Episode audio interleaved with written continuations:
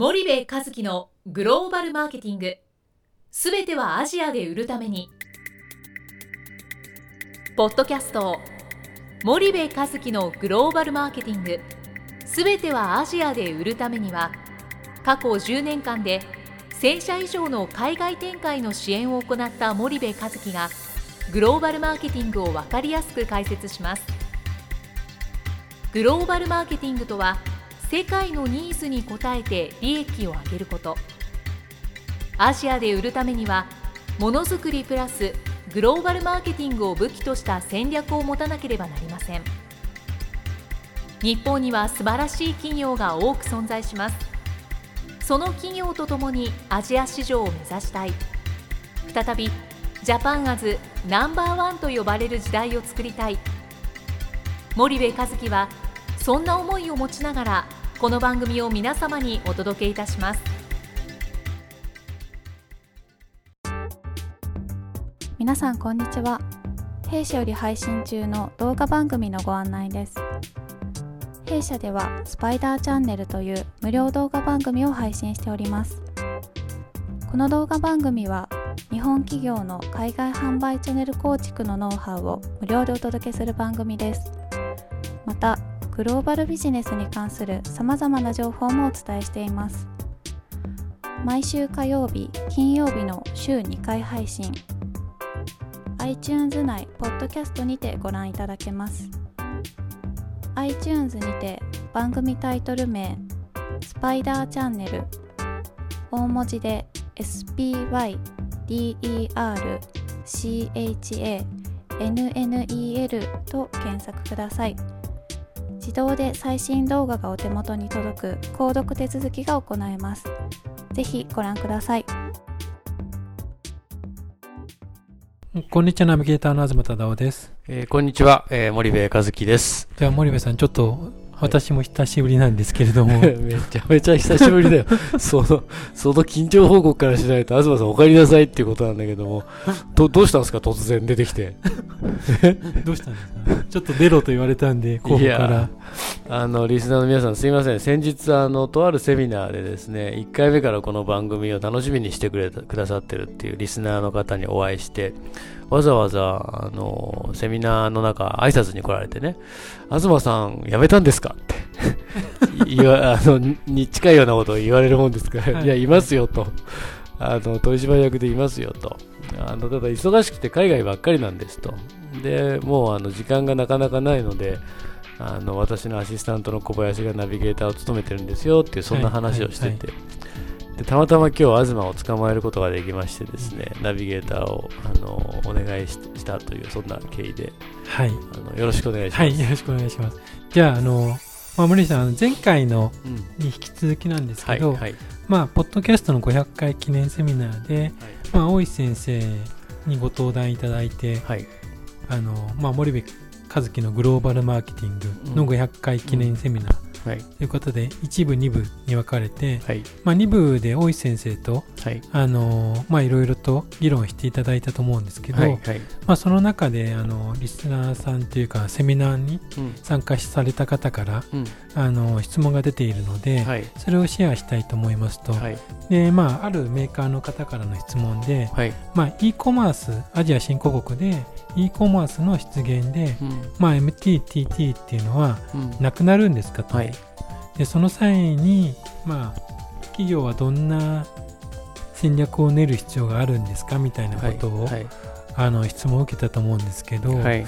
この辺に関しては、まあ、なくなりはしないと思うんですけど、ええええちょっとどういう回答なのかっていうのをええ。皆さんにシェアいただきたいんですが、はい。そうですね、まあ、e コマースの出現で MTTT がどうなるかっていうところで言うと、まあ、中国と ASEAN をまず分けた方がいいと思うんですようんうんね。で、e コマースに関しては中国はやっぱり特殊な市場で、はい。国がその成長を率先して支援をしてきたっていう関係があって、外資を徹底的にあのいわゆる規制業種にしてね、はい入れてこななかったっていうこともあって、まあ、中国の e コマースの会社ああのインターネットの会社が著しい成長をしてきたっていうのはね。この過去10年とか15年だと思うんだけども、でそんな中でいうと中国はもともと MT の比率がもう6割まで来てて、はい。えーっとそれでも4割ぐらいは3割4割は TT が残っているっていう、あのリアルだけで見ればね、はいであのオフラインだけで見ればね。ですね。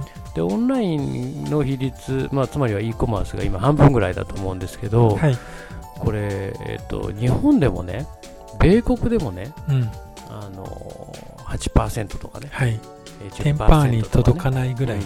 言ってるのにはい50%なんていうのはもう世界的に見てもおかしな市場なので、うん。おかしな市場っていうのは特殊な市場なので、はい。中国と他の国を一緒にするっていうことはまずしちゃいけないっていうのは一つですよね。はい。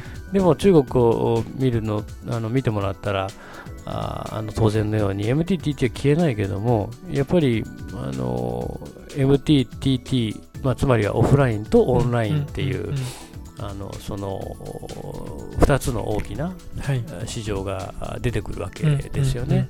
でねあとね注意しなきゃいけないのが、うん。うん MT と TT が減って、うん。e コマースが増えるのかっていうと、そうではなくて、うん。MT と TT は、まあ、若干ながらこう隅に押しやられるんだけどもはい。やっぱりリアルチャンネルっていうのは依然として強いチャンネルであってね、で e コマースがえー逆に増える。まあ言ったら MT と TT も隅に追いやられるとはいえ流通総額は e コマースが上がっていったら、うんうん。MT と TT の流通総額も上がってるわけでね、うんうん。まあ、言ったら市場規模が全体的に拡大してるっていう捉え方をはいするのが中国の場合はまあ正しくて。はいでこれって、まあ、日本でも米国でもそうで、うんうん。えっと、e コマースが出てきて MT と TT が減って e コマースが増えるっていうよりかは MT と TT も増えながら e コマースがものすごく増えてくるっていうことなわけだと思うんですよね。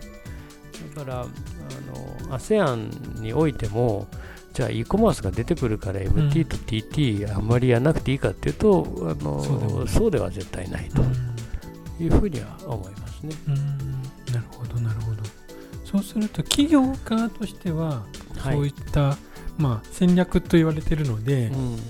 まあ、その、まあ、中国と ASEAN で違えども、はい。どういう形にしとけば、うん。まあ、どういう戦略を練ればいいのかっていうところがうん。焦点だとは思うんですけど、まず中国に関しては、はい。あのオフラインチャンネルつまりは MTTT よりも圧倒的にコストがかからないん。e コマースのチャンネル、ここはまあ絶対に押さえておかないといけない、うんまあうん。言ったら T モールをどう攻略するかということをあの中国では考えなさいよというのが、まあ一つですよね。うんうん。で逆に言うとここの空中戦で得た利益を MT とか TT に投下するってこともできるので、中国はあティモールをしっかり攻略することを考えるっていうのは重要ですよね。はい。で今の現状の ASEAN でいうと、はい。e コマースなんていうのはまだあの1%にも満たないような状態、特にそのあのものにもよりますけどね、はい。FMCG で言えばね。はい。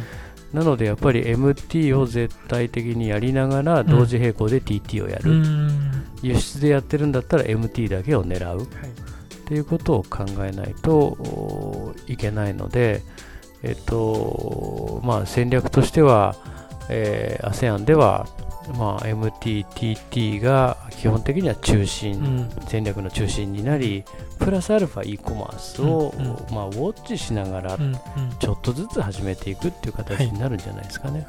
わかりました。はい、じゃあ森部さん今日はありがとうございました。はい、ありがとうございました。本日のポッドキャストはいかがでしたか？番組では森部和樹への質問をお待ちしております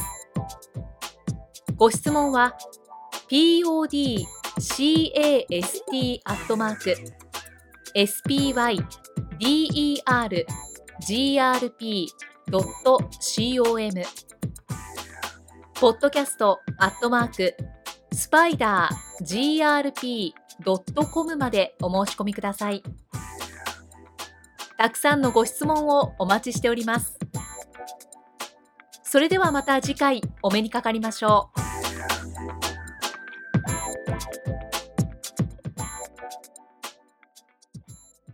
森部和樹のグローバルマーケティング。